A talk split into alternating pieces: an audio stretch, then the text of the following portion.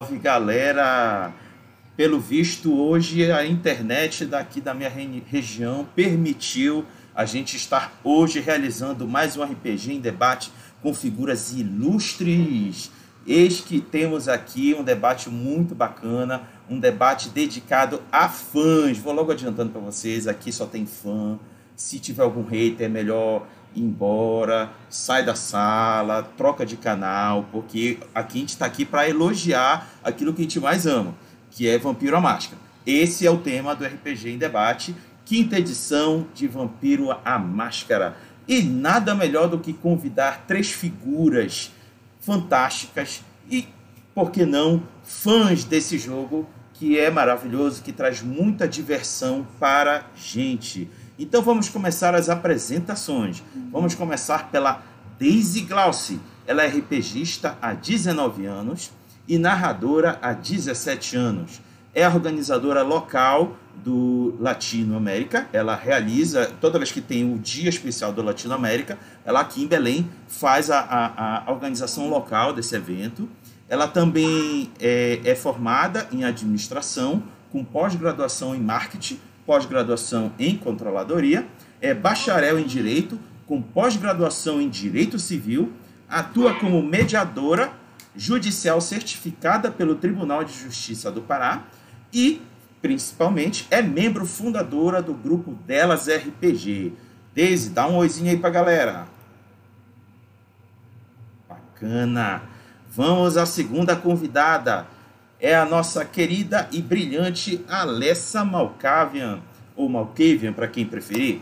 É, ela é a embaixadora das comunidades World of Darkness na América Latina, social media e criadora de conteúdo World of Darkness, narradora e jogadora apaixonada por Vampiro a Máscara e Lobisomem o Apocalipse, Malkavian Antitribo ou Fúria Negra Hagabash, mãe de Thor, Valentina e Dionísio. Acho que essa é a melhor parte de toda, da toda a descrição.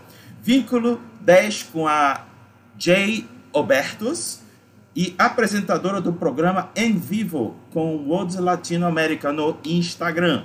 Moderadora na comunidade World Latinoamérica. Alessa, dá um oizinho aí pra galera. Bacana.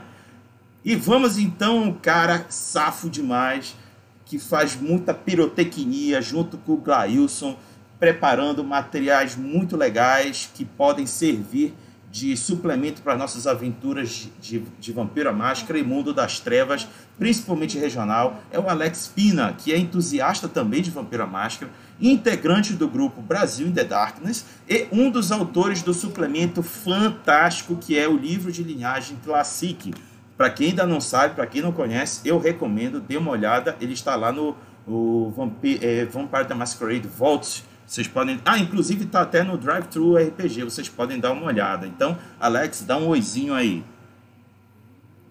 Bacana. Então, gente, como vocês já sabem, é, vamos fazer aqui cinco perguntas para cada um deles responder. É, vocês podem deixar também seus comentários e suas perguntas no chat, que eu vou dar uma selecionada e passar as perguntas para eles responderem. Então, para começar a nossa brincadeira, vou pela primeira pergunta, que tem muito a ver. Ah, rapidinho, só para adiantar para vocês, não se incomodem se alguma interferência acontecer aqui do meu lado, porque o meu filho está aqui do meu lado, é, tá só eu e ele aqui em casa, então eu tenho que manter ele aqui ó, nos meus olhos para que fique tudo tranquilo hoje. então, vamos à primeira pergunta. E a primeira pergunta é: quando e como ocorreu esse amor à primeira vista por Vampiro à Máscara? Faça um relato romântico sobre esse lindo momento. E Daisy, conquiste meu coração com o seu relato. Olha a responsabilidade. Então, Paixão por Vampiro Máscara veio no meu segundo contato com RPG, foi meu irmão que trouxe. O primeiro contato foi devastador, eu não gostei de RPG, nem queria mais saber disso. Mas aí ele veio com um livro que tinha o um capeta na capa, que é o Deus Sabá, e disse: Toma isso daqui que tu vai gostar muito, tem tudo que Annie Rice diz que vampiro é. Aí pronto, foi amor à primeira lida. Fiz logo o meu personagem, coloquei lá todas as características que tinha no Entrevista com o Vampiro e comecei a jogar. Tanto que esse primeiro personagem durou 20 minutos. Não consegui nem malmente sair da cova depois do abraço. E aí eu fiquei olhando assim pra ficha, morri, morreu, acabou? Acabou. Eu posso fazer outro? Aí eu fiz outro personagem que durou uma semana. O terceiro personagem tem mais ou menos uns 15 anos, que antes de morrer eu tirei da mesa e disse, não, eu não quero mais jogar. Não vamos morrer. Tá, é, prolonga um pouco mais aí teu relato também sobre quando despertou em ti esse desejo de narrar Vampiro à Máscara. A narrativa já veio é, depois da, de muito jogar, né? E aqui em Belém os grupos eram muito fechados. Antigamente era mais difícil a gente conseguir acesso a uma mesa. E entrava e saía de mesa constantemente, tinha o bullying pelo fato de ser mulher, se eu fizesse personagem tinha que ser todo delicadinho para ser protegido pelos outros. E aí cansei, cansei e não quis mais jogar e conversei com alguns amigos meus da faculdade que estavam interessados em descobrir o que, que era RPG. E aí já começou por vampiros. Eu disse, bom, sendo assim, eu vou narrar para todo mundo. E aí a primeira narrativa foi ridícula. Tinha mais horas que diziam, não, peraí, a história não é para esse lado, volta, volta, esquece tudo, vamos começar de novo. Só que o grupo era muito bom, todo muito, muito, muito paciente, estava todo mundo aprendendo, eu aprendendo a narrar, eles aprendendo a, a jogar, né? E aí a gente conseguiu evoluir juntos, tanto eu como narradora, quanto eles com os personagens deles. E depois disso, começava a mesa, terminava a mesa, vinha gente nova. Lá no Parque da Residência, geralmente, onde eu narrava, tinha gente que ficava em pé, em volta, olhando, né? Aí quando alguém morria, dizia, não, deixa eu jogar, eu quero, deixa eu entrar a minha vez. E assim, pessoas que a gente nunca tinha visto antes. Mas tem ficha em branco, senta, faz aí teu personagem e bora. Quanto mais, melhor. Perfeito. É, vou passar a bola agora para o Alex. Alex, conquiste meu coração. Liga o microfone, Alex. Microfone. Agora. Desculpa, Pode ir. Desligou de novo. Agora. É que deu uma travada aqui no celular, mas vamos lá. É, olha, eu conheci o, o, o Vampira Mágica, assim como RPG em geral, conheci quando eu estava no segundo ano do ensino médio, né? Isso aí já tem um, um tempinho, né? Quando? Diz logo aí. Na época que eu acho que foi em 99 ou 2000. É. Não, deixa que eu sou de 94, então tu tá bem, vai. Pois é. Aí eu conheci o, o através dos amigos, falaram, aí, aí convidaram para ir na, até a Praça da República no domingo, né? Pra quem e lá, e lá estava rolando, e lá eles começaram a jogar, me deram uma ficha na hora, permitiram, me ensinaram só a ajeitar algumas coisas lá, e a gente fez um rolou um jogo meio maluco assim, né? E a partir de lá a gente já começou a, a como havia umas duas ou três pessoas que estavam lá, que também eram da escola, a gente começou a jogar por lá, né? E era aquele jogo assim, muito sem compromisso, né?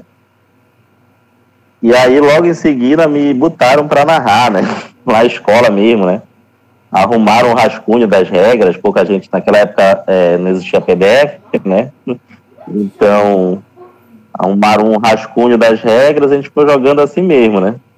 Fui inventando as histórias lá. E no meio disso, né, eu, eu por uma coincidência, um dos um, um, um, um, rapaz que era da minha turma, né? Ele morava na cidade, é, na, no mesmo bairro que eu, e uma vez eu fui à casa dele para a gente ir para aula de educação física. E aí, chegando lá, ele era justamente o irmão do André Guerreiro. Olha! Aí, é, inclusive, esse irmão do André vinha estudando comigo desde a quinta série, né? E aí, chegando lá, eu dei de cara com o livro do Mago Ascensão no sofá. E aí comecei a conversar com o André, que falou que ele jogava, e, e aí depois de um tempo eu já estava jogando no projeto que eles fizeram, Parar nas Trevas. É um projeto estilo By Night. personagem durou bastante. Eu fiz um Malkavian na época, baseado num, num personagem do livro de clã. Que muito depois eu vim descobrir que esse personagem depois era o, o Douglas Netchurch. E no livro de ele estava como um dos modelos para jogar, né? No, que vem no final. Eu fiz a minha versão, meu personagem baseado nesse, né? Que ele durou até o final da crônica do, da, do projeto. Né? Eu cheguei a me tornar até narrador desse proje do projeto Para nas Trevas até o, até o, até o fim. Depois disso eu narrei, né? Depois disso eu parei um tempo que eu peguei uma certa é, um certo ranço de Vampira Máscara, porque o pessoal estava muito mal acostumado com fazer combos, com fazer personagens é, é, apelões e as regras também do Storyteller que eu, eu conheci os sistemas e passei a me, me, me desagradar as regras. Aí eu fiquei jogando outros sistemas na época, né? Praticamente vim retomar uma mesa de vampiro já depois, até, é, usando o livro Classic, quando com os amigos.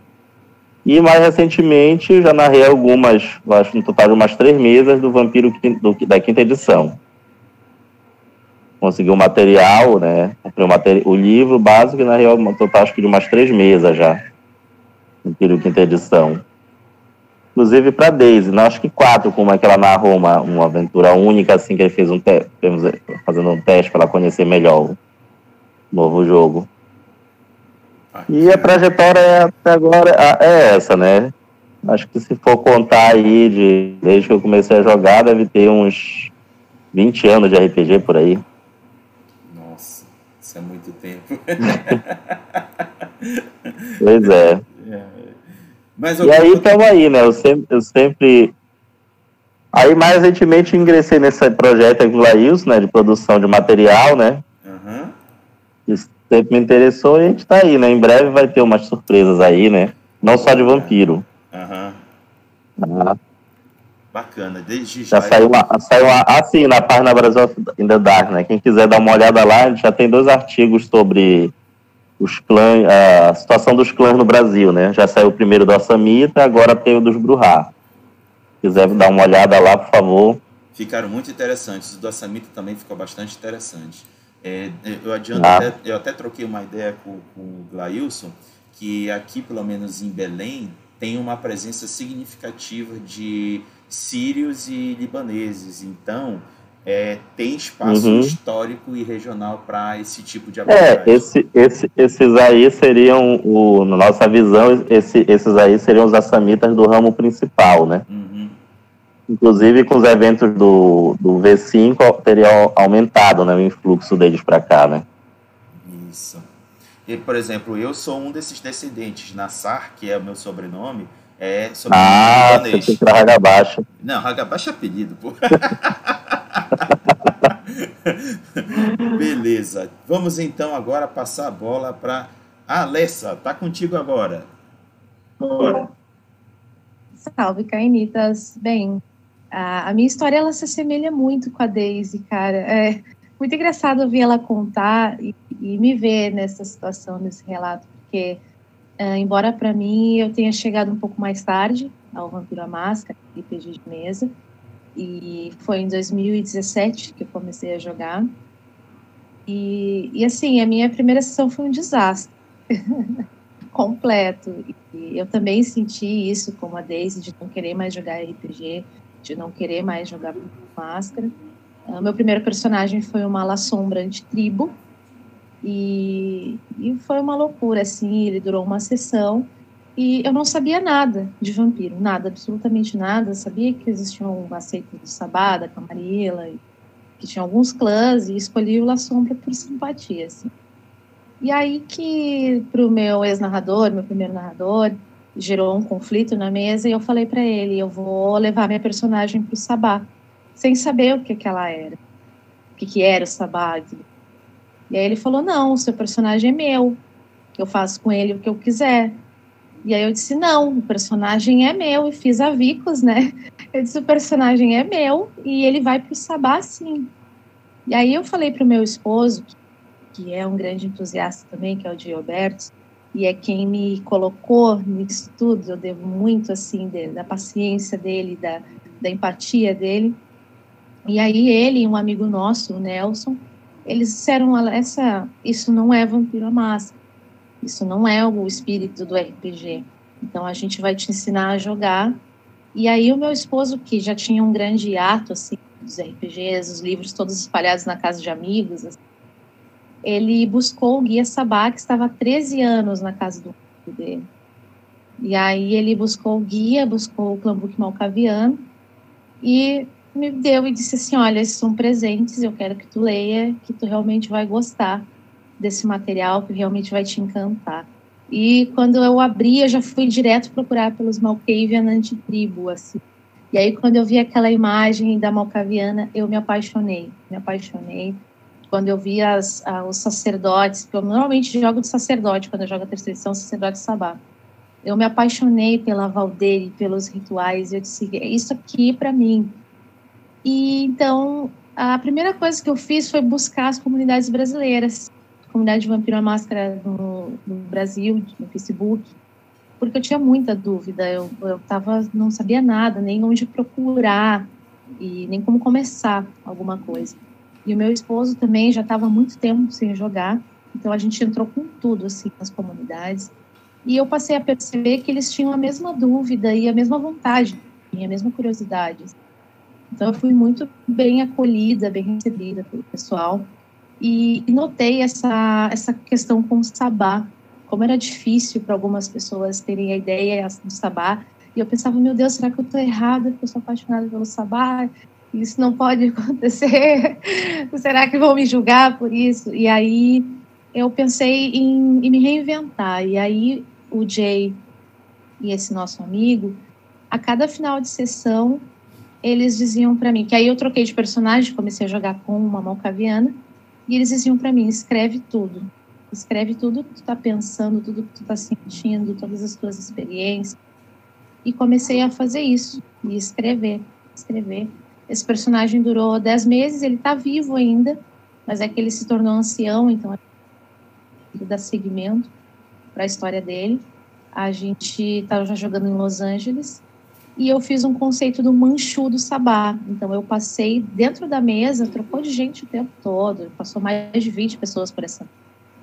Então eu joguei dentro da Camarilla como neófito, eu joguei no cenário anarquista e depois no final de arco, como um final de temporada, seria o meu personagem voltando para as fileiras do Sabá, de onde ele sempre pertenceu. E esse, eu e esse meu amigo que também me jogar, a gente sofria muito com metagame e comportamentos anti-fair play na mesa. E aí, o fato de eu sofrer isso, assim como a Daisy também mencionou, a questão de ser mulher, de ser novata, uh, isso é um pouco difícil para nós, assim. Então, eu tive como obrigação moral aprender, pelo menos, a jogar com o meu personagem. Eu tenho humildade de dizer que eu não detenho conhecimento. Tenho muita curiosidade, tenho muita boa vontade e não tinha o conhecimento dos meus companheiros de mesa. Então eu sofria bastante assim na mão deles. Então naquele momento eu só tive uma escolha, que foi aprender a jogar com o meu personagem e, e sentir como ele diante das coisas que estavam acontecendo.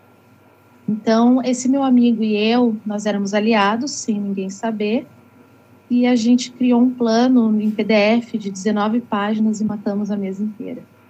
E, e eu fiz isso só usando antecedentes da fita. Eu não usei nenhum tipo de disciplina, de nada. Foram 10 meses jogando, me preparando para esse dia. E deu briga, obviamente, mas foi um momento histórico assim para mim. Isso me levou a, a querer mais, sabe? Na época eu tinha o sonho de escrever só escrever conteúdo. E eu pensei, nossa, as pessoas têm que saber isso, como é que é essa situação e dar a volta por cima, conhecer o seu próprio personagem, saber o que ele faz. E aí, então, comecei a, a escrever conteúdo e depois publiquei a novel As Mil Faces da Malcaviana, são 99% das histórias desse personagem contadas pessoa em português é, era gratuito, agora eu tirei da plataforma para ver se eu faço uma atualização nela. E depois comecei a, a escrever conteúdo para o Reja Cross Brasil. Então a, a paixão só foi aumentando, assim, só foi crescendo e, se intensificando, se espalhando por aí. Ótimo, ótimo. Eu vou fazer assim um pequeno destaque do que tu falaste, a questão dos antecedentes. Cara, eu, eu desde que eu comecei a jogar Vampiro à Máscara, eu sempre enxerguei que o maior poder dos vampiros não estava nas disciplinas, estavam nos antecedentes. Por quê? Porque há, tanta, é, há tanto poder correlacionado à questão de influenciar, dominar e direcionar os mortais que não é na, no poder emanado é, de forma mágica que realmente caracteriza o poder deles. É esse poder de influência. É impressionante o quanto você consegue é, galgar patamares muito altos através dos antecedentes. E o que tu citaste é um, é um bom exemplo do quanto isso pode ser bom para um personagem é, de vampiro. Muito legal. Tem até uma diferença entre o Sabá e a Camarilla, né? O, o Sabá muitas vezes conta com a força bruta. Ele pega, junta o bando, faz o. provoca um pouco de caos, a, a Camarilla tenta usar influência, e aí eles vão para cima, né? O pessoal às vezes subestima muito, né, o poder da influência. Eu tava, eu tava narrando a última mesa de V5, o pessoal anarquista, eles rapidinho usando influência conseguiram um, um bom controle da cidade. A Camarilla foi forçada a reconhecer eles, né? Verdade. Reconhecer o, o território deles. Verdade. Os jogadores souberam usá-lo. Bom, vamos aqui então aos primeiros comentários do, do chat. O, o Bruno Neves me mandou aqui uma seguinte, uma seguinte resposta para minha introdução. Eu sou hater mesmo, mas vou ficar. Vivos garou. Pode crer, Bruno. Eu já sei quem é esse aí. É o Bruno Neves. E aí ele já fez a seguinte pergunta uh, para Alessa. É, Alessa, sua visão sobre o caso da Chechênia nos livros da Camarilla da quinta edição, qual seria? Alessa. Oi, gente, cortou um pouquinho aqui para mim, mas eu consegui entender a pergunta. Bem, a questão da Chechênia no livro, ela, a controvérsia que aconteceu, eu vou, por partes, tá? Tentarei, vou ser o mais uh, breve possível, mas eu preciso ir por partes para mostrar para vocês como isso me afetou, sem eu ser criadora de conteúdo do World of Darkness. Uh, quando isso foi escrito, quando isso veio a to... quando isso foi escrito no livro, eu não estava no World of Darkness. Quando isso veio à tona para o público, quando eu li esse material na mesma velocidade em que vocês estavam lendo, uh, fazia um pouco mais de um mês ou dois meses que eu estava no World of Darkness. E foi muito chocante para mim como o público reagiu a isso, porque o público precisava de uma resposta e eu recebi, eu li esse conteúdo na mesma velocidade que vocês. Então, a mesma reação de vocês eu também tive, só que em contrapartida eu tinha que dar a resposta que vocês precisavam, sem ainda ter respostas de que medidas a empresa ia tomar. Então, foi um momento muito complicado para mim. Eu recebi ameaças em eu recebi comentários na página oficial de estrangeiros nos chamando de tudo que era coisa. E foi realmente muito difícil e, e explicar para as pessoas assim que eu não estava lá e que eu tinha que passar a mensagem para vocês de acordo com o que a empresa estava passando. Então foi difícil fazer isso porque eu também sou fã. Então eu sei como é que era estar no outro lado. E foi uma grande lição e foi um momento crucial para mim. Foi realmente triste receber uma série de ameaças sem ter absolutamente nada a ver com o que estava acontecendo. E, e foi um momento muito uh, que eu tinha que tomar uma decisão. E eu também evitar mal entendido, mais mal mais mal estar do criando. E a minha opinião sobre isso ela é bem uh, simples. Dizer, se eu fosse criadora de conteúdo, se eu tivesse poder para tal situação, se eu estivesse lá um dia e fosse contratada pelo World of Darkness para ver o material, não teria sido publicado. Porque, como leitor, como fã, eu senti exatamente a mesma coisa que os fãs que ele não mudou nada mecanicamente, ele não nos traz nada de maneira tácita, de maneira que implique em algo no nosso jogo como a gente está do lado de cá e não sabe como é a realidade deles, muitas pessoas só ficaram sabendo do fato depois de ler o conteúdo, depois de saber da controvérsia. Uh, Para nós é difícil mensurar. E essa questão também me fez aprender para outros tipos de coisas que acontecem no nosso mundo real. Como, por exemplo, a questão da pandemia. Algumas pessoas me perguntam como eu encararia a pandemia na mesa. Eu não, não narro. Porque eu acho que tem problemas que são causados por humanos, são coisas que ser humano é capaz de fazer. Esse é o nosso mundo das trevas real. Então, eu acho que isso, de maneira alguma, deve servir para cenário, porque a gente já sofre muito com isso. Então, você, daqui a pouco, por exemplo, que nem o da Covid, você ter um parente eu passar uma situação na sua família, e daqui a pouco você está lendo um livro que está retratando aquilo como ações de criaturas sobrenaturais do cenário que você gosta, isso não é uma coisa muito legal de se ver, não é um tema tratado de maneira sensível. E a Paradox, Paradox Interactive, que detém os direitos da World of Darkness, também, diante de toda a questão que estava acontecendo, tudo, tudo é, é moroso, assim, não é simplesmente pega o livro, corrige e devolve não tem como. Então, a Paradox também tomou essa postura de que nas tiragens seguintes esse conteúdo foi sumariamente removido, ele não foi editado, ele não foi reescrito, ele não foi é, corrigido ele foi sumariamente retirado. Então, para quem tem os PDFs agora, quem comprar agora um PDF, um material físico, não vai ter esse conteúdo, esse conteúdo não existe. E aí, exatamente a última página anterior a ele no seu guia e a página depois dele, posterior a ele, vai continuar lá, mas esse conteúdo ele não está, porque ele provocou um mal-estar muito grande, é, uma, é um fato que está acontecendo né? Então, como é que a gente vai refletir se a gente não está lá? Se a gente não sabe o que fazer, se, a, se as pessoas estão sofrendo atualmente, nesse exato momento em que a gente vai rolar o dado, tem alguém sofrendo. Então, eu partilho desse, desse pensamento e fiquei muito feliz com o posicionamento da Paradox, porque ah, era isso que deveria ter sido feito. Então, por mais que eu tenha sofrido os reveses dessa situação e do clamor do público, eu tenho essa sensibilidade de concordar com eles e, e achar que a Paradox fez a, melhor coisa que poderia ter feito naquele momento, se retratar, assumir responsabilidade e remover esse conteúdo que nos trouxe nem de reflexão positiva ou que pudéssemos fazer algo para essas pessoas efetivamente. Perfeito, obrigado, Anessa, por, por esse seu relato. É, Daisy e Alex, gostariam de ter algum comentário sobre essa questão? Não? Bom, então vamos seguir. É...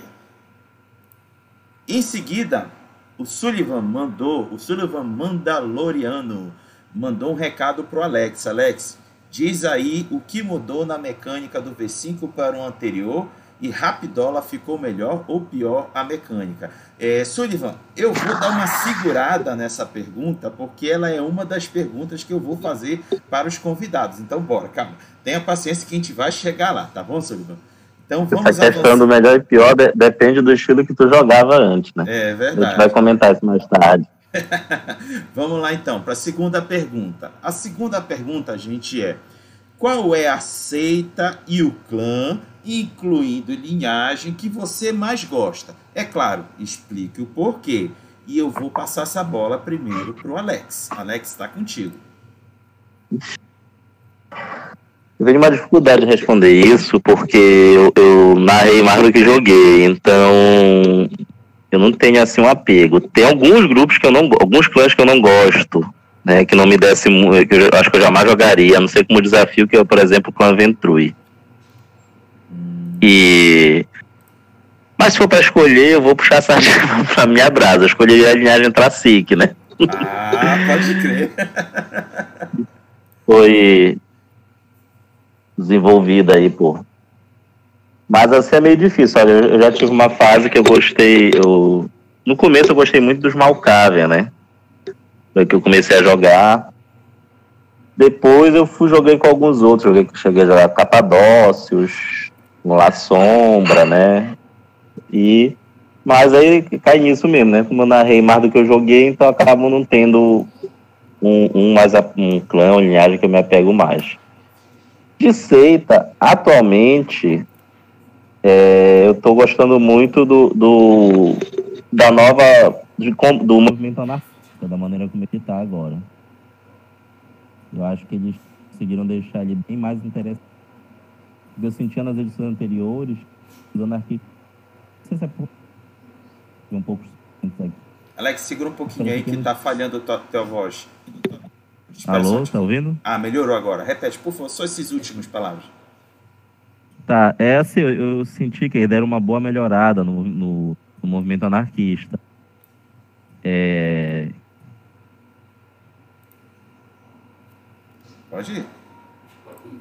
Ah, eu acho que caiu. Agora ver se ele já volta. E agora eles deram uma identidade né, e um, uma motivação bem mais clara para o grupo. Então, atualmente, eu ficaria com o movimento anarquista, né? Vou escolher seita. Perfeito, perfeito. Vou passar agora a bola para a Alessa. Tá contigo, Alessa.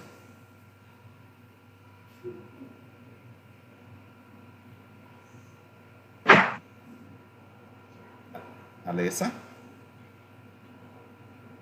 Ai, é que cortou bem na hora que, que você disse a pessoa. Aí eu, eu esperei para ver se a Deise ia falar. Eu disse, bom, se for a Deise, pelo menos eu não atropelo ela.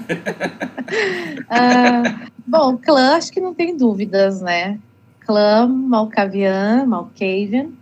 Embora eu sinta no meu coraçãozinho, assim, um pouquinho dos Bruhá, desse sangue quente dos Bruhá.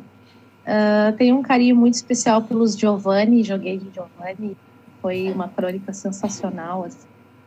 foi um aprendizado tanto, e até cosplay, tudo, fiz deles, foi bem legal. E seita Sabá, Sabá todo tempo, e quando não Sabá, Anarque. Mas meu coração é Sabá, minha pele é Sabá, já tem tatuagem dos antitribos, e é isso. Bacana. Desde sua vez. Gente, olha só, depois que eu comecei a, a, narrar, a paixão virou quase que todos, porque como narrador eu posso, né? É verdade. Mas, assim, que eu tenho mais. Depende também muito do humor. Tem dia que o sangue tá fervendo mais, ai, eu aceita, tem que ser o sabá, e bora tacar fogo em tudo, põe um curral aí, joga os humanos tudo dentro. Quando não, quando mais aquele lado mais político, mais, embora vamos ver como é que as coisas vão se virar, vamos ver como as meninas vão jogar hoje, aí a gente joga uma camarilazinha, né?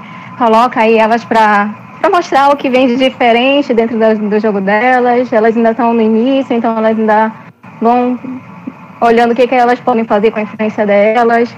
Aí quando eu vejo que tá muito lento, eu dou uma pausa na mesa, bora fazer outra, bora fazer um sabá, bora colocar ritmo em vocês e sacode, então vocês vão morrer tudinho aqui em 10 minutos. E assim vai. Mas é, muitas vezes eu faço isso assim, sabe, no, no tranco mesmo para ver se dá certo. Mas assim, escolher um, ter o preferido de todos, depois que eu comecei a narrar, não deu mais. Nesse ponto eu concordo muito com o Alex. Que por sinal pois foi é. meu narrador, tá? Eu tive um hiato muito grande para voltar a jogar, uns dois, três anos mais ou menos. E aí chegaram comigo e disseram, olha, o Pina narra. Eu disse, mas ele vai querer narrar pra mim. Aí, quando eu cheguei lá, ele quis narrar pra mim, ainda me deixou tacar fogo em tudo.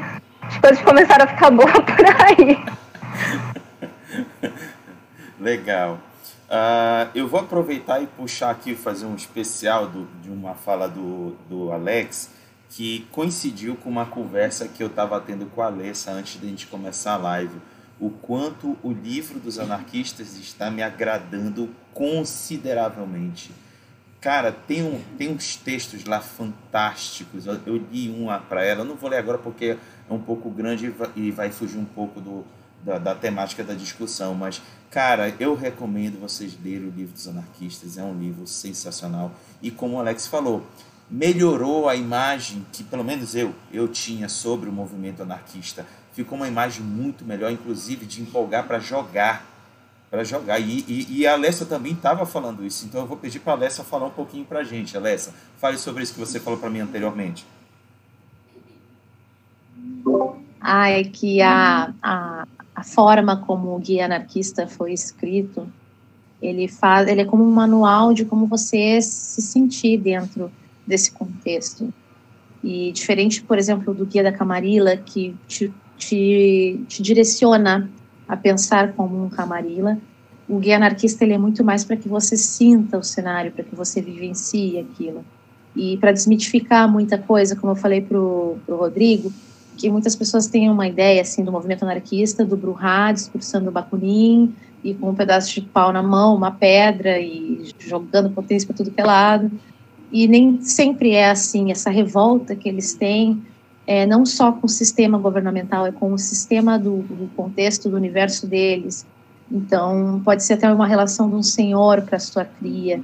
Então, tudo isso, é, o guia anarquista da V5, ele, ele te traz isso muito forte, essas histórias, essas vivências. Você poder, uh, de alguma maneira, interagir com personagens que moldaram esse movimento ao longo da história e, e é muito interessante. Assim, eu gosto muito Guia Anarquista desse. Beleza.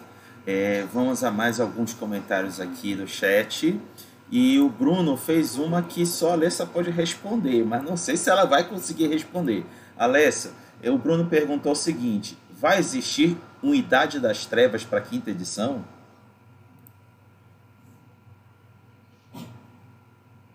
Alessa? Oi, repete para mim de novo a pergunta. Alessa? Oi, a repete para mim que cortou tá. e depois ficou tudo rapidinho, assim. Tá, a pergunta dele foi: tá, a pergunta vai existir foi, um Idade das Trevas quinta edição? Das Trevas quinta edição? Olha, por enquanto, de tema editorial, a gente não tem informação desse cenário ainda. Está lançando ainda os produtos no, no contexto atual, aí tem o, o, Heritage, que trata um pouco mais desse cenário, que é o, o board game. Nós temos também agora o, os, as novels de, de, no cenário do V5, que vai passar numa outra época também mas ainda de um material, uma suplementação de Darkades, nós ainda não temos informação desse material sendo desenvolvido. Perfeito. O John Bogé, olha só, presença ilustre. John Bogé escreveu o seguinte: Adorei o, posi o posicionamento da Alessa sobre o caso da Chechênia. Olha aí, Alessa, meus parabéns. É, e o Sullivan, é, ele escreveu o seguinte: Como eu não li todo o livro ainda, Fale aí sobre os Nosferatos, o clã mais querido. Égua Sullivan, tu já tá pedindo muito, cara. É muita informação para compartilhar. Melhor tu pegar o livro e ler. Vamos então. Podia e podia perguntar no WhatsApp para mim, né? Ele tem meu contato. Ah, olha aí, Sullivan. Ficou a dica aí para ti. Passa essa pergunta lá pro contato do, do Pina. Vamos então agora à próxima pergunta. E a pergunta é: quanto a atualização do Metaplot no quinta edição. Quais acontecimentos lhe chamaram mais atenção? Vou pedir para a Alessa começar. Pode ir, Alessa. Uh, para mim, assim, o que, o, o que mais me chocou mesmo e disse, uau, foi a queda da Capela Tremenda. E, e o fato de haver um caçador brasileiro e o fato da Inquisição na América Latina estar tá sendo uma força brutal, dizer outra coisa. uh, isso para mim foi muito marcante, muito marcante. Foi aquele momento que eu disse: Uau, olha isso, olha esse cenário, eu preciso jogar de uma vez. E, e inclusive, as minhas primeiras uh, sessões narrando o V5 foram em eventos para pessoas que nunca ouviram falar em vampiro ou RPG, e eu narrei a questão da Segunda Inquisição, dessa questão dos de, da Camarilla sofrer uma ruptura, de nada estar como antes, o beckoning. Então, são elementos que realmente me marcaram muito, mesmo. E tem um que é muito especial para mim, mesmo eu não sendo tão adepta da Camarilla, que é a personagem Carmelita Neilson, que é irlando-brasileira, que faz toda uma pesquisa com Matusalém, essa coisa toda, mantém uma biblioteca com informações muito importantes. Eu gosto muito desse personagem. Eu acho que de alguma maneira a gente está um pouco mais representado assim uh, com ela e ela é uma figura muito forte na estrutura da Camarilla do VC. Então, muito importante também. Então, é, são elementos novos que, que me agradam muito. Perfeito. Vou passar a bola agora para Daisy. Diga suas impressões, Daisy. Gente, logo de início, né, é, a invocação da Inquisição me chamou muita atenção, porque a ideia de que se podia manipular para fazer as caçadas que bem entendia e depois ali acabou foi o grande ponto que fez virar né, o feitiço contra o feiticeiro. Logo em seguida, a questão da queda dos Tremeres. Porque, assim, tem muita gente na minha mesa mesmo que diz que Tremere não é clã. Encaro isso constantemente. Mas a queda deles Mas foi não é. assim. É. Enfim, uma discussão para outro dia. Aí a queda deles foi assim, tipo, quando eu comecei a conversar com as meninas, né, o que estava se passando no V5 para poder começar a narrar V5 para elas, foi mais ou menos um tomate, tinha que acabar logo mesmo com os tremeres, porque é. E todo o resto do dia foi bem feito o tremete, tinha que sair mesmo.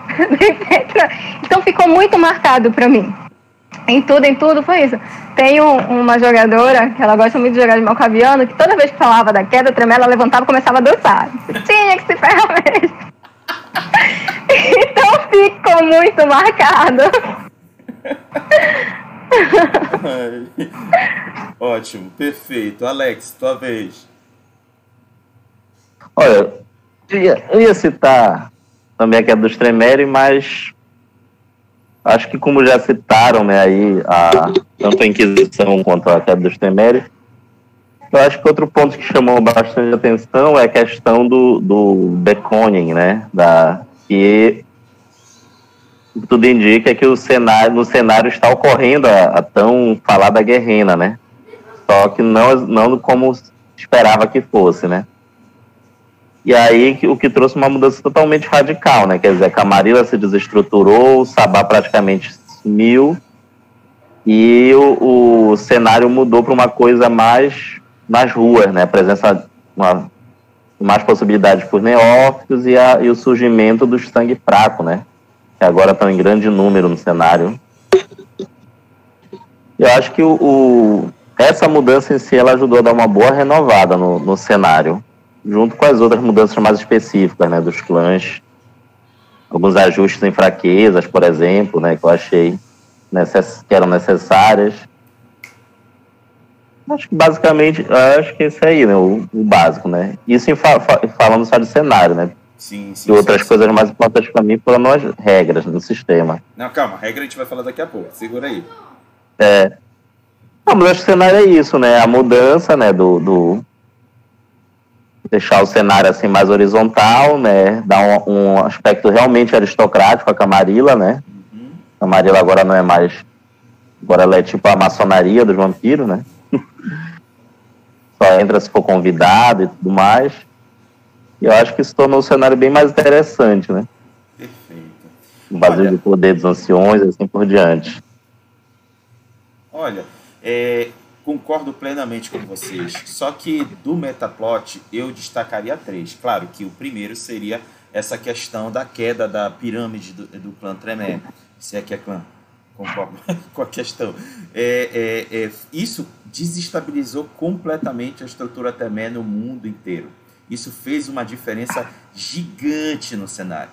A segunda, como já citaram aí, é a, a- separação é, da, do, não só do clã Bruhá, como também do clã Gangrel, Caitifes e Sangue Fracos, da Camarilla, que teve como ápice o ato em que o Telbel destruiu o Hadestadet e o, e o Jump. Cara, quando eu li isso no livro, meus olhos esbugalharam. Caraca! Cagou tudo! Ego, foi essa minha reação quando eu li no livro. Cara, eu fiquei impressionado. Aquilo ali me fez quase cair para trás. E o terceiro foi a questão do chamado. Isso me chamou muito a atenção, cara. Isso foi uma mensagem para mim, pelo menos dos criadores do jogo, do tipo, tá bom, galera, a gente vai tirar os anciões do jogo e vocês vão ficar mais confortáveis para lidar só com os ancilas. Então, divirtam-se. Então, isso também me chamou muito a atenção de forma positiva em, em termos de metaplot. Eu achei muito legal isso. Alguém gostaria de complementar diante do que eu falei? Não, acho que pode prosseguir. Beleza. Vamos a mais alguns comentários aqui. Esse, esse comentário aqui, que é uma pergunta, com certeza foi direcionado para a Alessa. Não sei se ela vai responder, conseguir responder, porque não, não depende muito dela, mas vamos lá a pergunta. A Brasil in the Darkness fez a seguinte pergunta: Alguma novidade sobre a edição brasileira do V5? Devemos nos preocupar com a possibilidade da crise decorrente da pandemia e via parceria com a Galápagos? Alessa?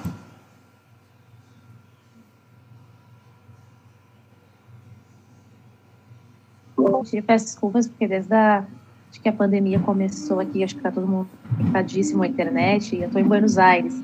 Então, a conexão racha, isso usando o Wi-Fi, bem e aí eu desligo a câmera para ouvir você sem, sem dar delay. Uh, bem, isso é uma questão que só a Galápagos responder, tá? Uh, só eles vão poder te dar data, previsão. Obviamente, com a questão da pandemia, é de se não surpreender que algumas coisas vão sofrer alguma modificação.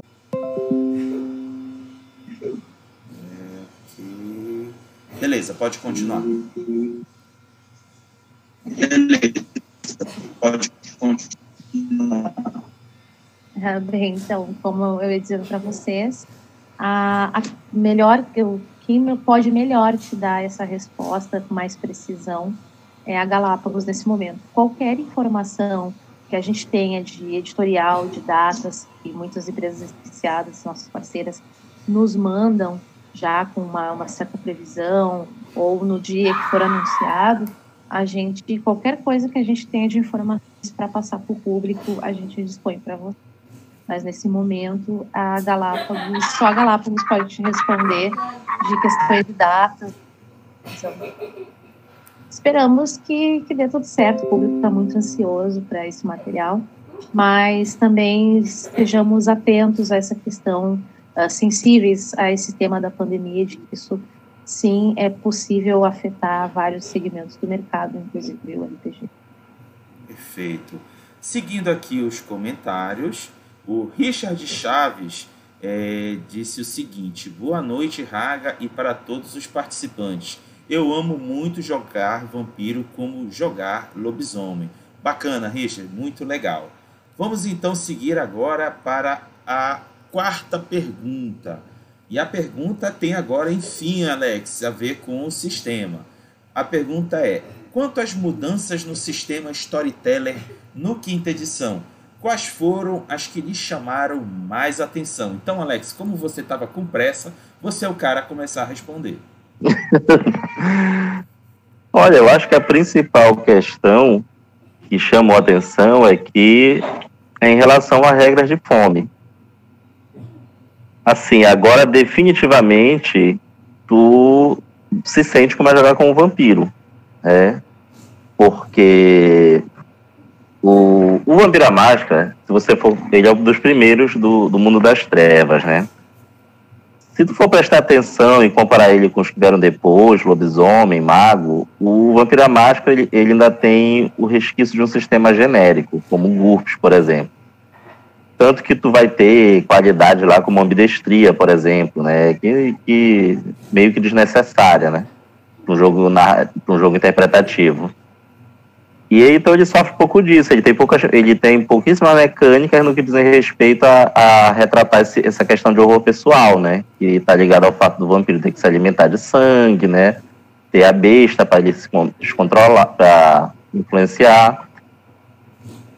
Então essa mudança foi muito bem-vinda, né? Quer dizer, o, o, o, geralmente quem joga de começo, que não está acostumado com as regras de fome, né? Fica um pouco cabreiro, né? Com medo de dar tirar não nem é falha crítica, o maior medo é, é, o acerto crítico nos dados da besta.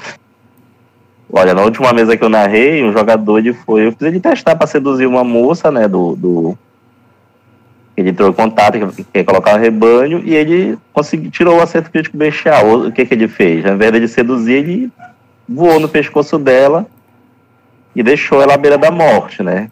Aí teve que contar com a ajuda da Coterri e com os serviços de outro NPC para poder limpar a sujeira, né? Que ele fez.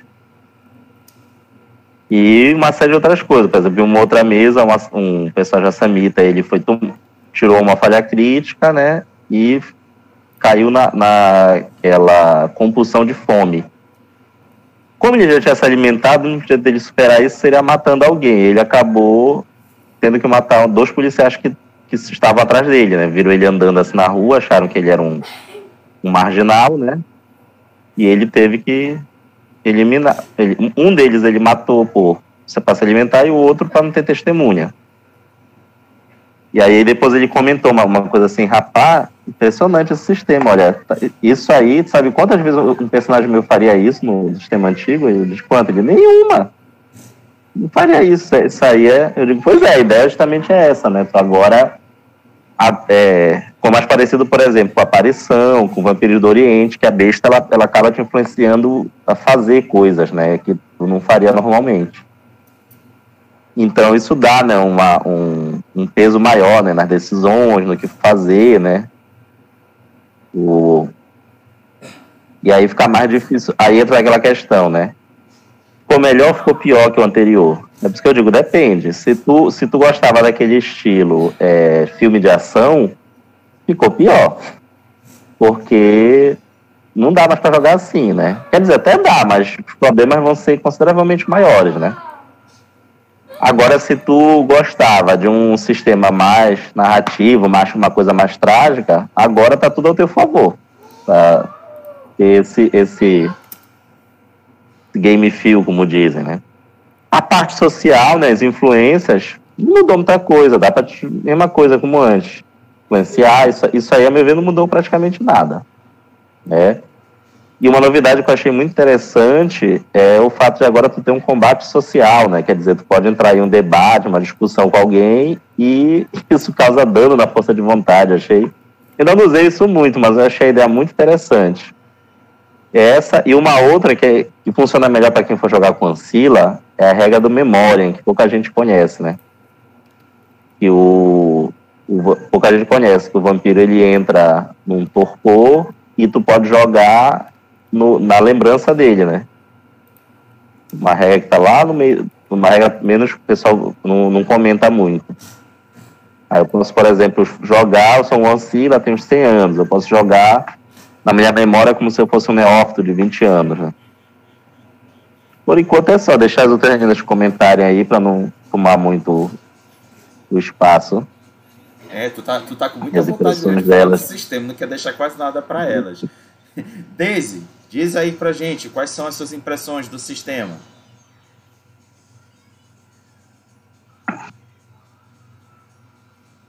Daisy? Ah. Voltei. Consegui. Olha, é, eu tive uma certa dificuldade de me adaptar.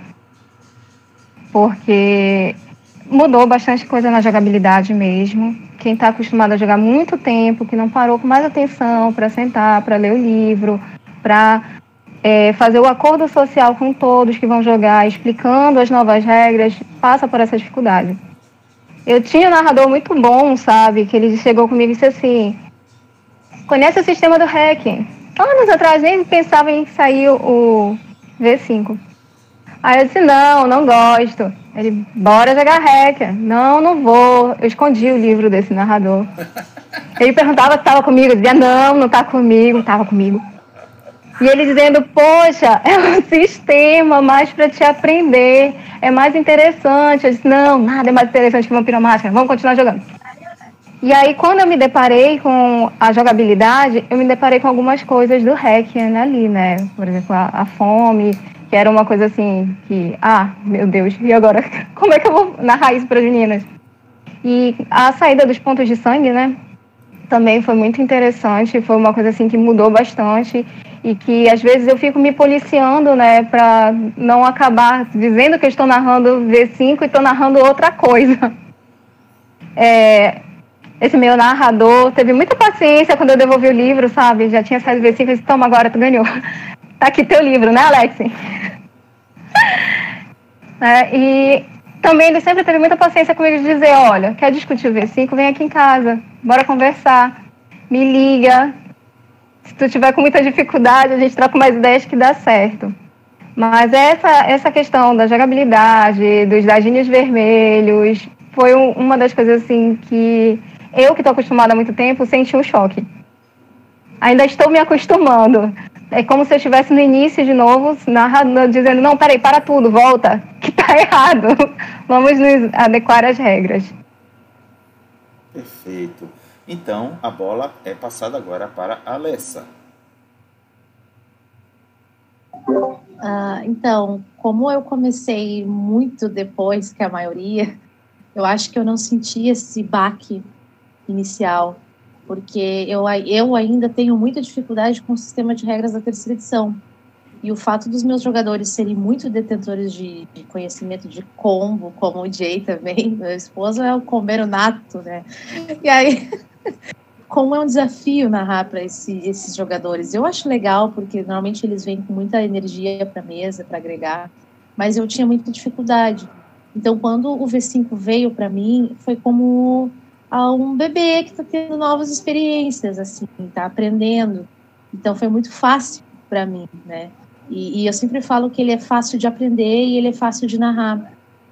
Para quem tem conhecimento de, de, sistema, de regra, de outros RPG, a, a linguagem, já está acostumado com a linguagem de um manual de sistema de RPG, é, eu penso que é mais fácil ainda essa adaptação. Ah, eu narrei ele logo que o V5 foi lançado, em setembro de 2018, eu narrei ele em evento no Rio Grande do Sul. E só por ser o V5, as pessoas lotaram o salão, tinha gente de pé assistindo a mesa. E, e, a gente fez uma sessão assim: eu narrei Anarquista, meu esposo narrou Camarilla, cada um para cinco jogadores, e no final da sessão a gente uniu todos os jogadores da mesa contra a segunda edição. E então essas a, a mecânica que o V5 traz para mim foi muito fácil pela questão do storytelling, de, de narrar, de interpretação. E então muitas coisas me agradaram além da fome, né? E, e eu adoro essas histórias de Mass Critical, de Bestial Filer. Tive jogador que seu personagem não durou uh, 20 minutos de sessão graças a uma Mass Critical. Assim. Então, para mim também regras como a iniciativa, o combate, para mim ele sempre tornou o jogo moroso, ele quebrava, o cara tava ali na cena, super empolgado, na interpretação full, daqui a pouco ele para tudo para rolar um balde de dados.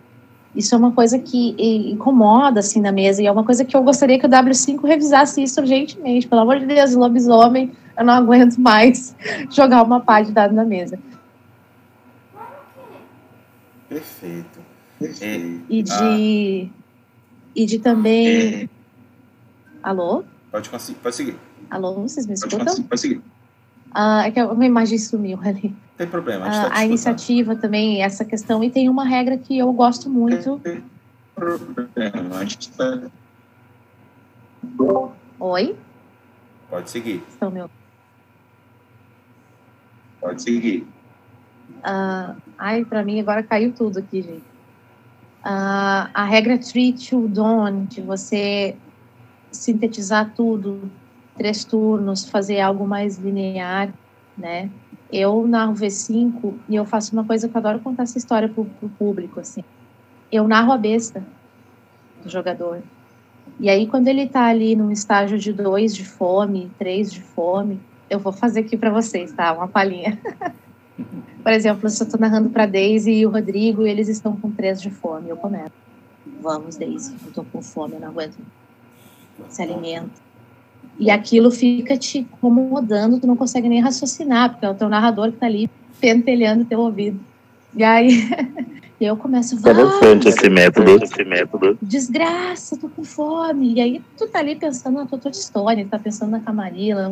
Eu não deixo o jogador sossegar até ele caçar eu, isso é uma maneira que eu encontrei de também evitar que ele tenha problemas com Mass Critical, com Bestial File, de tentar diminuir esse risco para ele, incomodando ele. Porque eu sempre brinco que é, você joga com a sua é. besta, né? Você tá ali contracenando com a besta. Então, eu acho legal, assim, essa experiência que o V5 me, me possibilita de fazer uma coisa mais cinematográfica, mais artística, mais, mais linear, assim, hum. assim, focar na interpretação.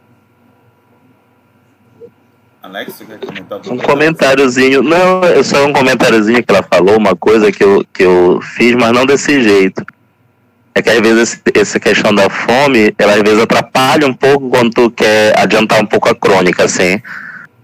Aí tu, tu. Mas enfim, faz parte, né? Porque é parte da própria proposta, né? Tu tá indo para uma reunião com a camarila, tu faz uma besteira e aí lá vai ter que usar teus contatos, teus aliados para poder se, se safar depois, né? Mas eu já, eu já muitas vezes ignorei um pouco esse, essa parte aí só para poder andar mesmo a, a crônica, para adiantar um pouco. Entendi. Quer continuar, Alessa?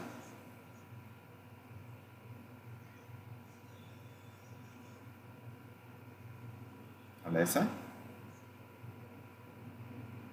Enquanto ela não vem, eh, falar um pouquinho de uma experiência engraçada que eu tive com o narrador. Ele jogava um sistema próprio dele, porque ele tinha impaciência com certas regras do Vampiro Máscara. Quando saiu o V5, ele me ligou muito feliz. E agora a gente vai jogar vampiro, porque agora as coisas estão de acordo.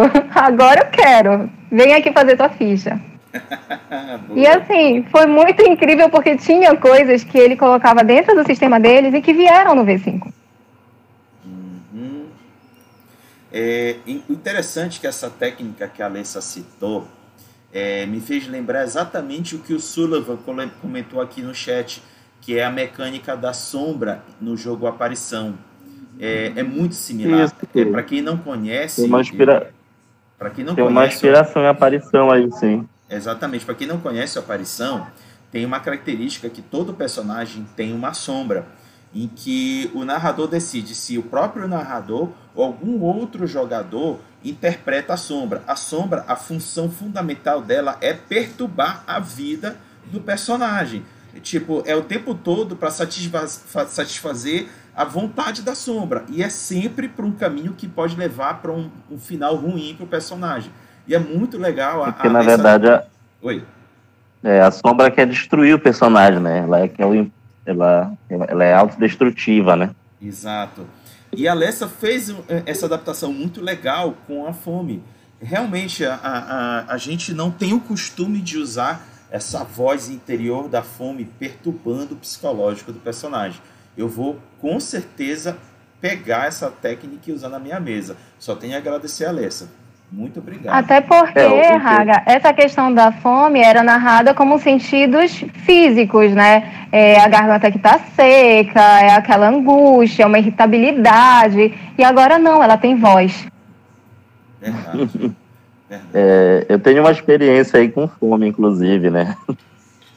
É, na época que eu tive gastrite.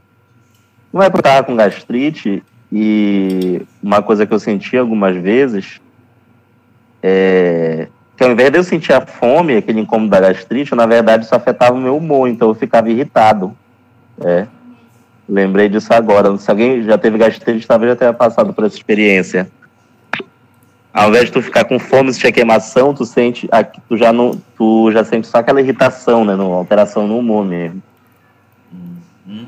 Mas uma coisa só para gente finalizar essa parte, né, que é muito importante, um pouco foi eu achei eu não achei que ainda fosse citar, é a regra de ressonância, né? Verdade.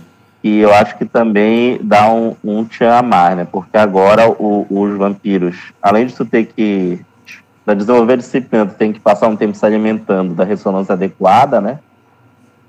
Isso também cria um clima assim, né? Para o vampiro ter aquela, por exemplo, por que aquela obsessão do Drácula pela Mina Harker, né? É, no filme, no caso, eles incluíram aquela questão de reencarnação, né? Mas em outras obras, inclusive no livro, não tinha isso, né? Ele simplesmente era obcecado por ela, aparentemente sem motivo, né?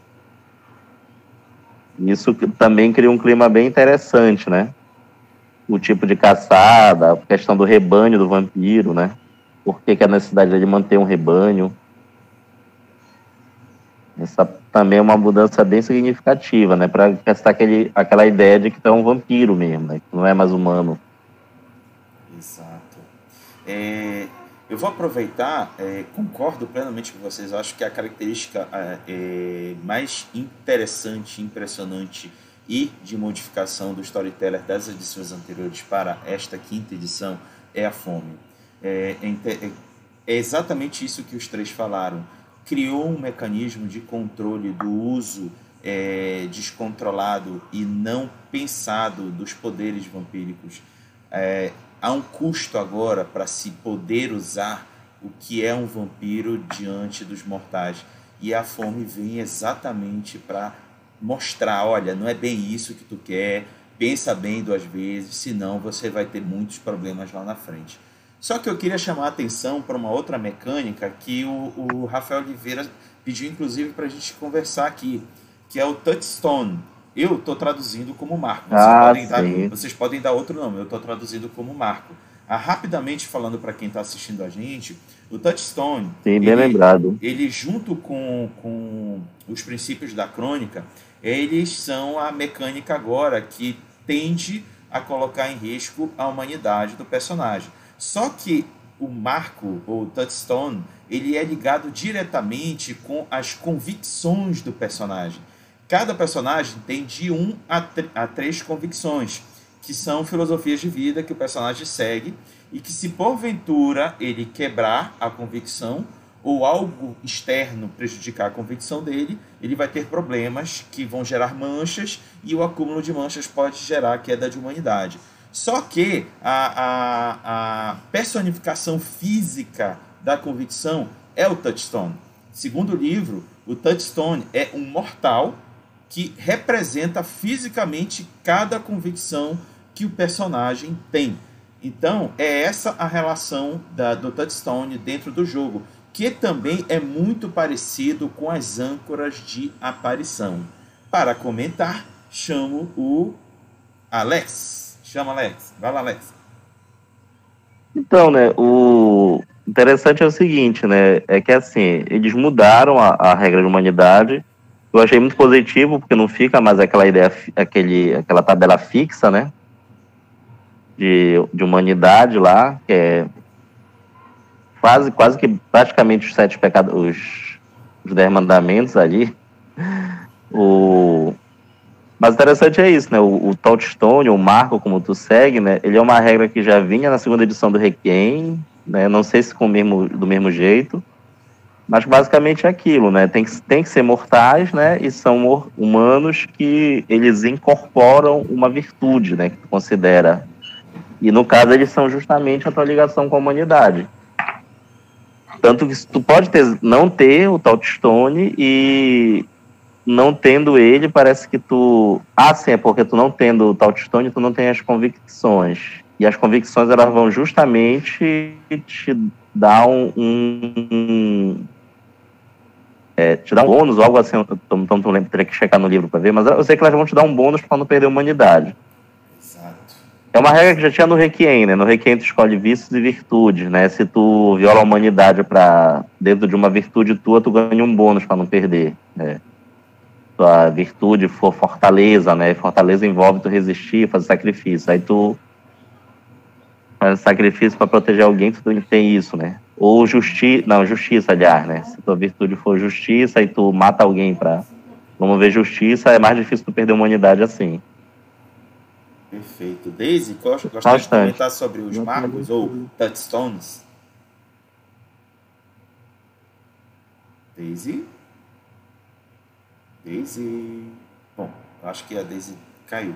Então, então pois é, só, para finalizar. Aí o mais interessante é porque, assim, tu, uma coisa interessante é que agora é, uma coisa interessante é assim, tu tem que é, os princípios da crônica, eles são uma coisa externa, né, ao vampiro, ele tem que seguir os princípios daquela crônica, né? Digamos assim, a, meio como se fosse cultural, né? Sociocultural. E aí as convicções é como ele se porta diante disso, né? Aí elas podem dificultar a perda né, da humanidade. Ficou bem interessante, viu? Perfeito. Desde tu ainda Ficou tá mais aí? flexível, né? Uhum. Ficou mais flexível, mas também não permite tu, tu sair fazendo loucuras, né?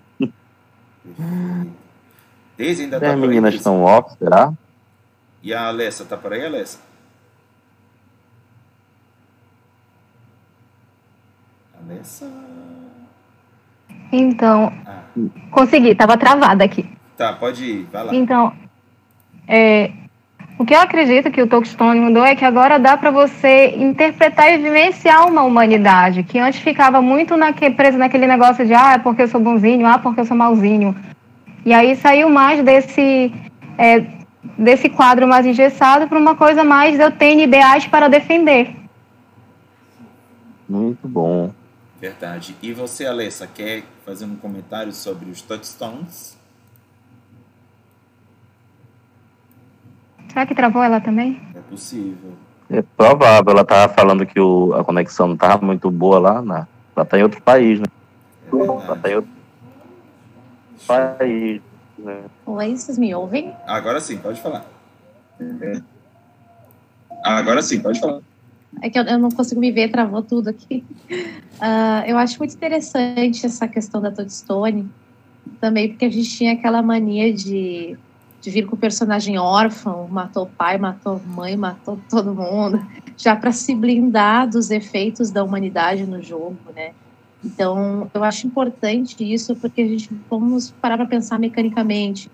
Ah, em média, o seu personagem vai ser novo no cenário, então é muito factível que ele tenha ligações humanas e pessoas que correspondam com as visões deles de mundo. E aí eu já linko com a sessão zero, que é o que a Daisy mencionou lá no início, que ela é muito importante você entrar nesses acordos de, de grupo, que o V5 favorece muito esse jogo em grupo, que chamam de coterinos. E porque você já tem inimigos demais, o cenário já está bastante hostil, tem o Beckoning que tirou as grandes forças vampíricas do cenário, tem também a Segunda Inquisição, que é uma força desconhecida e que já tem conhecimento do sobrenatural, que está caçando lá torto e e à direita. Então é importante que você não leve essas rivalidades, esses problemas para a sua poteria, para que vocês joguem unidos, alinhados. Então eu sempre brinco assim com as confissões, que até eu fiz quando logo que o V5 saiu, eu fiz como se fosse um aulão, assim, um revisadão mecânico para algumas pessoas. E lá no Rei Cross, acho que deve estar lá ainda o material no blog, quem quiser acessar. E eu até comentei uma questão muito básica, assim, por exemplo, nós aqui, se nós fôssemos uma coteria, Uh, eu tenho as minhas Toadstones, os meus filhos, uh, o Rodrigo tem o dele, então nós temos um alinhamento baseado nisso. É muito provável que a Daisy, ao se integrar à nossa coteria, também tenha uma convicção que não envolva colocar uma, uma criança inocente em risco, proteger os indefesos. Então é interessante que todos estejam alinhados com isso. E, e, é, e é, bem legal, assim, é você ter é, o seu senso dentro da crônica latente, para você ter mais algo contra a sua monstruosidade. É um aliado para você, é uma preocupação, mas é também o que te mantém de pés no chão. Então, acho bem, bem legal essa, essa mecânica, a forma como as coisas são feitas e como ela influencia o seu personagem. Perfeito. Vamos agora aqui à leitura dos comentários, que choveu comentário. Diga-se de passagem, quando a gente estava falando aqui, e principalmente a Alessa comentando do, dos combeiros, os fãs de combo, o que não faltou foi gente aqui dizendo eu sou, combo, sou combeiro mesmo e com muito orgulho. Olha só esse povo danado que gosta de combinar. Olha aí, eu vou falar. Eu também sou. Quando eu quero colocar pânico no coração do povo, eu começo a catar dado e prestar atenção nos olhares. Quem tiver com o olho mais arregalado é com aquele ali. é legal. Olha, legal. é o combo, né? As fichas de lobisomem ainda. É, é o combo não sumiu do V5, viu? Ainda é possível. O problema é que, por exemplo, a rapidez ela tá, ela tá muito. Ela foi muito prejudicada. Não tá mais uma disciplina de combate, ela tá uma disciplina estratégica agora. Mas o combo não sumiu. agora é uma frase que eu usava quando eu narrava o outro jogo. Uma, uma frase adaptada do Homem-Aranha, né? V5 se resume assim: com grandes poderes vem grandes problemas. Alessa, vai lá. Então é o seguinte. O, ah, peraí, peraí, peraí. Né? O, vai, vai, Pois é, o combo tá aí, né? O combo tá aí, né? O Rodrigo, não é combo, é otimização de ficha. Ah, tá. ah, tá. Entendi. Boa, boa.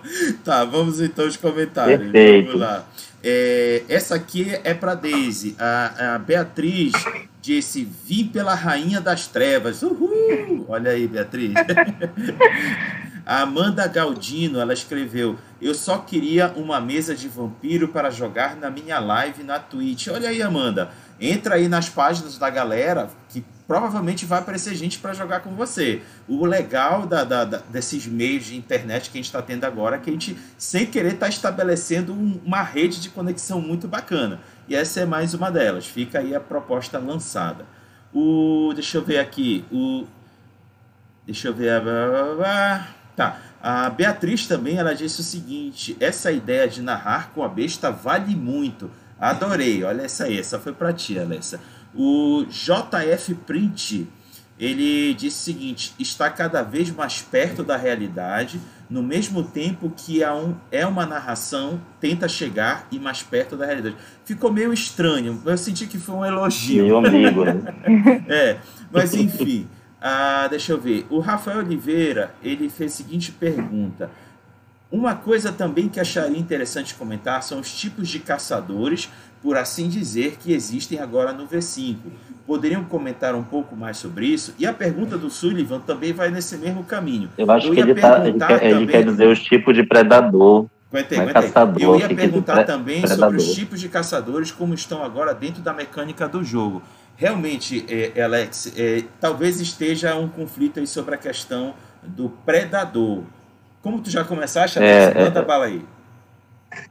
Não, se ele está se referindo à questão do tipo de predador, isso agora é uma regra, é uma regra obrigatória. Ao criar o personagem, tu tem que escolher o teu tipo de predador, né? Em termos comparativos, grosso modo é como o augúrio do lobisomem, né? Então, o teu predador é o teu estilo de caça. Não quer dizer, principalmente se tu for um ancila, que tu só caça assim, mas é, o, é, é no mínimo é o jeito como tu aprendeu a caçar. É. Claro que é assim, né? Tem uns que realmente não dá. Tipo, tem o, o consensualista, né? Ele, eu, por exemplo, consensualista, o outro que é o fazendeiro. O consensualista, ele só se alimenta de quem, dá, de quem oferece o sangue de, de boa vontade para ele, sem coerção. E o fazendeiro só se alimenta de animais. No caso desse risor, não tem escapatória, eles só se alimentam mesmo assim pela, pelo contexto. Agora, os outros não, né? Há uma flexibilidade, tipo gatuno, Gato na tradução livre, né? O, o termo é Alley Cat Predator. Que é o vampiro que ele caça na rua, né? Ele persegue as pessoas na rua, usa a força física para subjugar, se alimenta e foge. E esse aí, por exemplo, não seria um impedimento de usar outras formas, né? No ar. Então, basicamente é isso. Tu tem que escolher um tipo de predador. Esse modelo de predador ele vai te dar um ponto de disciplina, né? Não necessariamente uma do teu clã, fica ao teu critério, né?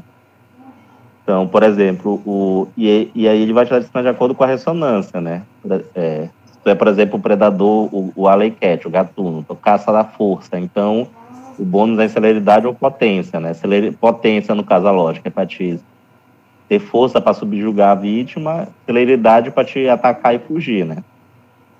A, a questão tá assim. Então ficou bem interessante porque ajuda a customizar o personagem, né?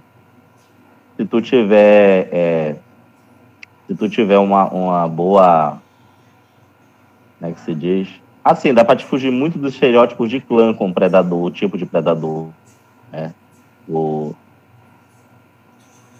então por exemplo o pode fazer uma uma uma sedutora né? Que tem o tipo tem o predador que é a sereia. Ele só se alimenta ele se alimenta durante o sexo né Aí pode ser normalmente uma prostituta, né? Um, um cara que vive, um vampiro que caça nas boates, né? Leva as vítimas para casa ou para um motel e lá ele se alimenta.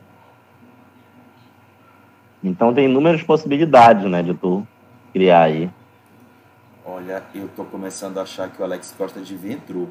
Ele tá no meio da live tomando café, cara. Olha essa liga.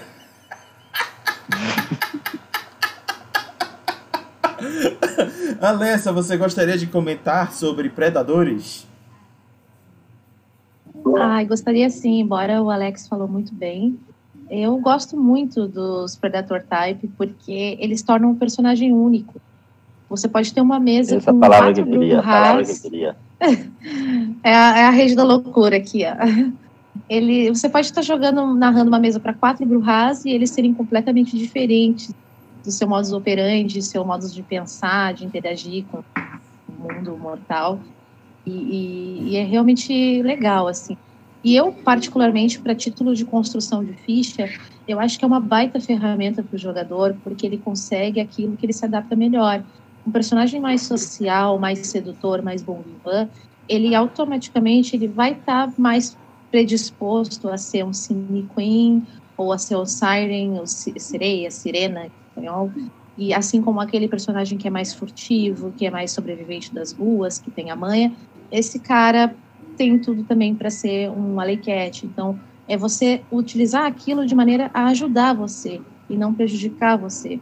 Então, você adaptar o seu personagem ou esse Predator Type para a sua maneira de caçar é muito importante, porque isso vai ser determinante não só para suas disciplinas, como também para o seu modo de jogo. E, e é muito importante você ter isso em mente para não ter problemas lá na frente de jogar. Daisy, gostaria de tecer comentários sobre os predadores? Ah, não sobrou nada para falar. não, eu achei assim muito interessante quando eu comecei a ver a ter o primeiro contato que assim, não encontrei natureza e comportamento, né? Mas meu Deus, socorro, e agora? E aí o que foi que eu vi? Que é, a personalidade daquele personagem acabou saindo de natureza e comportamento, que estava uma coisa presa ali, e acabou se espalhando pela ficha. Porque aí eu tenho, eu posso fazer um, um grupo onde tenha vários Bruhais, nem todos eles vão ser frio e valente porque são Bruhais. Entendeu? Uhum. Vai fugir a esse, como, como tanto a Alessa como o Alex falaram há pouco, sai do estereótipo do clã né? E entra numa coisa mais personalizada. Você tem mais liberdade para criar e seguir o seu personagem. Perfeito. Então, vamos avançar agora aqui nas perguntas. É, quinta e última. Não se preocupem, galera do chat. Eu ainda vou fazer os, é, falar os comentários e perguntas de vocês. Mas seguindo aqui a, a, o script da programação, tem que fazer essa última pergunta para os convidados poderem testemunhar com as suas vivências. E a pergunta é a seguinte: Como você apresentaria o Vampiro à Máscara a alguém que demonstrasse interesse em conhecê-lo? Daisy, como você apresentaria? Diga pra gente. Ah, eu sou terrível, eu digo logo, senta aqui, só dá pra saber jogando. Se tem interesse, fica. É, eu ia perguntar, você Sobe os créditos. Você... ia perguntar, você gostaria de conhecer a iniciativa Masquerade? tá bom. Testemunha de, da máscara. É, e tu, Pina, como tu farias? Ah, eu acho que é assim. Se a pessoa já demonstra interesse, né? Eu, eu iria falar, ó, eu só, eu só iria tomar cuidado de falar assim, olha, ele é um jogo sobre vampiros, né? Tem um toque assim de um terror mais pessoal, né? Tu tem umas complicações assim na hora de jogar, né? Mas se tu quiser, assiste, assiste uma mesa, ou então tu pode já, começar a, a se arriscar no, jogando e ver como é o, o, o que, que tu sente. Assim, se a pessoa não, é assim, falar muito não adianta, né? Só, só para quem já é veterano, quem já jogou pelo menos a, a, edição de 20 anos que saiu recente, né? Relativamente recente, né? O tava vendo aqui a, a data já tá para sair o ano que vem os 30 anos já, inclusive, do cenário é do jogo. O mas acho que assim, para um, iniciante, eu só iria falar do básico, é, do básico, dar os alertas, né? Caso o clima. Porque eu já conheci o caso de uma que ela ainda lá na época da, da, da, do início da terceira edição, que ela ia jogar. E aí, quando ela leu sobre Diablerie, ela ficou chocada, né? E aí, ela não queria mais jogar. Né? Então, o, só falaria mesmo, alertaria sobre esses poréns, né? Mas acho que, no geral, para o iniciante, o melhor jeito é, é, é ele assistindo ou logo jogando, né? Jogando ele logo na frigideira, né? O, é, quem me conhece sabe que eu, eu não gosto de matar, matar personagem, jogador, né? Eu gosto de causar, criar problemas para ele, né? Colocar o terror no coração, iniciar o pânico, sim, conheço. É, é. Desde conhece, assim. O, o, o Alex, ele tem uma característica que ele, ele permite que os jogadores façam tudo aquilo que quer. Uhum. Ele só põe aquele pânico na hora do tu tem certeza, porque vem as consequências. Eu posso até tentar pensar em todas as consequências, dizendo, não, eu passo. Aí ele bola uma consequência que nunca nem passou pela minha cabeça. Então, quando ele fala, tem certeza? Eu grito logo, não, pera, calma. é, é, Alessa, sua vez, pode responder. Ah, eu sou mais palestrinha, né, gente? Não sou tão prática quanto o Alex. A galera aí me conhece e sabe que eu sou palestrinha para tudo. Eu não sei como eu me titulo Hagabashi se muitas vezes eu ajo como um galeardo. Cara, eu tive muita experiência com Mas pessoas... Mas de lado, tá de lado para trapacear.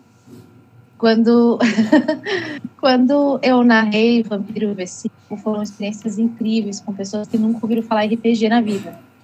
E, e, e, claro, é muito importante, como o Alex falou, a pessoa ter um interesse, querer aprender, estar ali vivenciando. Mas uma coisa que eu diria, pra, tanto para quem está chegando agora, quanto a galera old school que parou de jogar e quer voltar, é uma coisa muito importante que o Vampiro a Máscara, World of Darkness, ele não é só um hobby, ele é um modo de vida. O cara, quando ele se apaixona por World of Darkness, a pessoa vive World of Darkness é uma coisa assim, não tem como mensurar. O World of Darkness determinou comportamento, determinou posicionamento. As pessoas elas consomem o World of Darkness de outras maneiras. Hoje em dia, isso ainda está ainda mais latente, ainda mais vivo, vivo, porque você vai jogar o V5, mas você vai estar tá ouvindo a soundtrack do Bloodlines 2 do Bloodlines, você vai estar tá jogando Bloodlines 2 no seu PlayStation, no Xbox, você vai estar tá com tendo outras experiências dentro do cenário e, e, e, está se tornando cada vez mais um comportamento. O próprio Odd Latinoamérica, que é um evento que mexeu com a América Latina inteira, foi um movimento histórico, que é um evento de fã. Então, World of Darkness ele não é só um hobby, ele é paixão, ele é um modo de vida. A pessoa agrega aquilo como parte da vida dela, entusiasta ou fã. Mas se fosse só para falar de Vampiro à Máscara, dizer, convidar a pessoa para jogar, eu diria que é você interpretar um personagem vai contrapor a sua própria monstruosidade, que vai lidar com a sua humanidade dentro do nosso panorama real, né? Você ter a experiência de pensar que o nosso mundo pode estar sendo habitado por essas criaturas, que a gente pode estar convivendo com essas criaturas e também uma outra questão muito importante que é você não somente rolar dado, você está interpretando, você está sentindo aquilo como seu personagem. Eu acho que isso é muito importante dentro do Vampiro à Máscara e é um jogo que torna ele diferenciado de todos os outros. Perfeito, ótimo, ótimo. A gente tem desde o palestrinha até o, a bruta até aqui entre os três. Inclusive, espera aqui os comentários, Inclusive, viu? Espera aqui os comentários. Daisy, a, a, a Beatriz está te entregando, viu? Ela tá disse: foi assim comigo. Minha primeira assim mesa comigo. foi com a Daisy e realmente só aprendi jogando na porrada. Cara, a, a, experiência que eu tive assim de chamar a Beatriz para jogar foi ímpar, porque ela não queria jogar. E aí, junto com as outras meninas, eu achei que seria importante, interessante ter ela na mesa. Ela tem um ponto de vista com relação às coisas muito só dela. E aí eu te disse, não precisa saber jogar. O medo dela era não saber jogar. Você não precisa saber jogar, ah. só joga.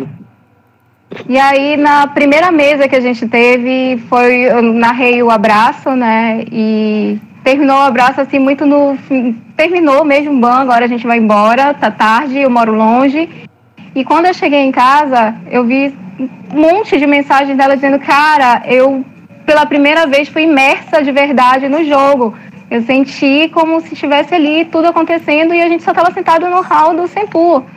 E assim isso aí foi incrível. Eu disse quer continuar jogando? Porque eu narrei para ela antes de narrar com as meninas né de, de começar a mesa. Quer continuar jogando? Ela, cara, nunca mais eu perco uma. E desde então, todas as mesas ela perdeu uma, vou, já que ela me entrega, eu entrego também. Ela perdeu uma, mas foi perdoável porque ela estava fazendo prova da pós-graduação dela. Então, a gente releva. Beleza. Verdade. Gente, antes que a gente vá para as falas finais, eu vou ler os últimos comentários. E os comentários foi o seguinte: Casa RPG, coisas que nas primeiras edições se transformou em um jogo mais complexo e ao mesmo tempo mais divertido e sério ao mesmo tempo. Ele está se referindo sobre os nossos debates em torno do sistema. A Lucy, Lucy Wong, ela fez o seguinte comentário em relação à nossa discussão do predador. Na verdade, só ajuda as pessoas a saírem do comum, mas antes dava para fazer, só que partia da criatividade do jogador. Facilitaram só um pouquinho. A, a Beatriz é, Ramoy, ela disse o seguinte: ah, não, não. O Sullivan é, Mandaloriano, ele escreveu o seguinte: o Bruno me fez passar por isso no meu no primeiro dia de do RPG aqui em Belém. No caso, ele está falando sobre a primeira vez de jogar o Vampiro à Máscara. E o Rafael Oliveira disse o seguinte: compartilho tua, tua opinião, Alessa. Eu, desde que comecei, me apaixonei e sigo com a mesma intensidade desde então. Bacana, galera, bacana. É, desde já aviso que encerraram aqui a, a, as leituras do chat, porque eu já vou passar agora para as falas finais de cada um dos convidados. Peraí, Oi. para tudo, para tudo, eu quero dedurar o Rafael. Ele Diga. disse que continua com a mesma paixão do início. Não é verdade. Porque quem tem a mesma paixão do início não me pede todos os livros que eu tenho para ler de uma vez. A paixão aumentou. boa, boa, boa. Então, gente, vamos seguir agora para as considerações finais. E Rafael, Rafael Boa, né? Ih, rapaz, olha aí o, a, a, o preconceito, rapaz. Vamos lá. É... Vamos então, Alex, suas considerações finais. Ah, eu agradeço muito a oportunidade olha, de estar olha, aqui. Não, não, não. Ai, entendi a Alessa! Entendi a Alessa! Mas deixa ela falar, deixa ela falar. Não, eu quero que ela fique por último. Não, pode falar, Alex, pode falar, Alex. Tá bom. Bem, queria agradecer o convite, né? Foi um prazer, assim, grande estar aqui, né? Principalmente pela presença aí da minha ilustre amiga Deise, né? O e essa oportunidade é, ímpar, né, de estar tá falando sobre o cenário, o sistema que eu comecei a jogar, né? Peguei um ranço uma época, agora o V5 ajudou a trazer de volta a paixão pelo jogo, né? E eu acho que sobre considerações, acho que eu sou muito bom para finalizar, assim, a, a, agradecer a, a presença, né, agradecer quem estiver aí, né? Pessoal que me conhece, né, que me tem um contato meu do Facebook, no WhatsApp, como Mandaloriano, pode mandar pergunta depois, né, tirar suas dúvidas. E aí, qualquer coisa, a gente aproveitar essa pandemia para marcar qualquer dia desses uma mesa online, né, que é as únicas possíveis agora. Verdade. Desde e é isso, né, dar uma boa noite pro pessoal aí, até a próxima, né. Beleza. Desde suas considerações finais. Bom, eu queria agradecer, né, uma grande, apesar do nervosismo, é uma grande alegria estar aqui contigo pela segunda vez, estar com pessoas assim tão gabaritadas para falar de vampiros, falar do hobby que me arrasta há quase 20 anos. Alex sempre me deu muito apoio para fazer as coisas, tanto que quando eu decidi que eu ia narrar para as meninas, ia começar a iniciativa feminina, ele me deu muito apoio deu tanto apoio que ele me deu o livro. Ele disse: Toma, não precisa ficar nervosa, leva, é teu feliz aniversário. Mas não deixa de narrar para ninguém. É, isso foi um, não foi um, um, apoio, foi um empurrão mesmo, só vai. Né? A Alessa que me deu muito apoio para fazer o UD, tu também me desse apoio para fazer o UD, mas eu estava super nervosa logo de véspera, acontecendo uma série de coisas, dizendo calma, se a segurança de você está bem, então vai fundo. E aí eu fui. E eu só tenho a agradecer a todos vocês. Até o Pina, grande amigo, narrador, que puxa minha orelha de vez em quando. Legal. Enfim, Alessa, agora é a sua vez. Feche com chave de ouro. eu ouvi a Alex e vejo a Alessa, desculpa, gente. Uh, bem, uh, eu só tenho a agradecer, porque uma oportunidade da gente estar falando da nossa paixão, é algo que a gente tem que valorizar muito, é a nossa comunidade, a comunidade do Brasil. A Daisy, ela, como eu falei no início, ela representa tudo aquilo que eu sempre lutei por visibilidade, logo quando eu comecei nesse mundo, quando eu era simplesmente a fã, e, e ela representou tão bem a comunidade e no ódio Latinoamérica. Então, tudo isso deve ser valorizado, os trabalhos que o Alex Pina faz com a página. Então, tudo que está aqui, o que está acontecendo aqui, é uma síntese, uma parte da comunidade brasileira. E eu agradeço demais essa oportunidade de estar com pessoas tão grandiosas, entusiastas. E eu tenho uma invasão aqui agora. eu tenho uma invasão na live. Ei. Ai, é. Oi, tudo bem? A autoreadora. Vai usar presença em vocês agora.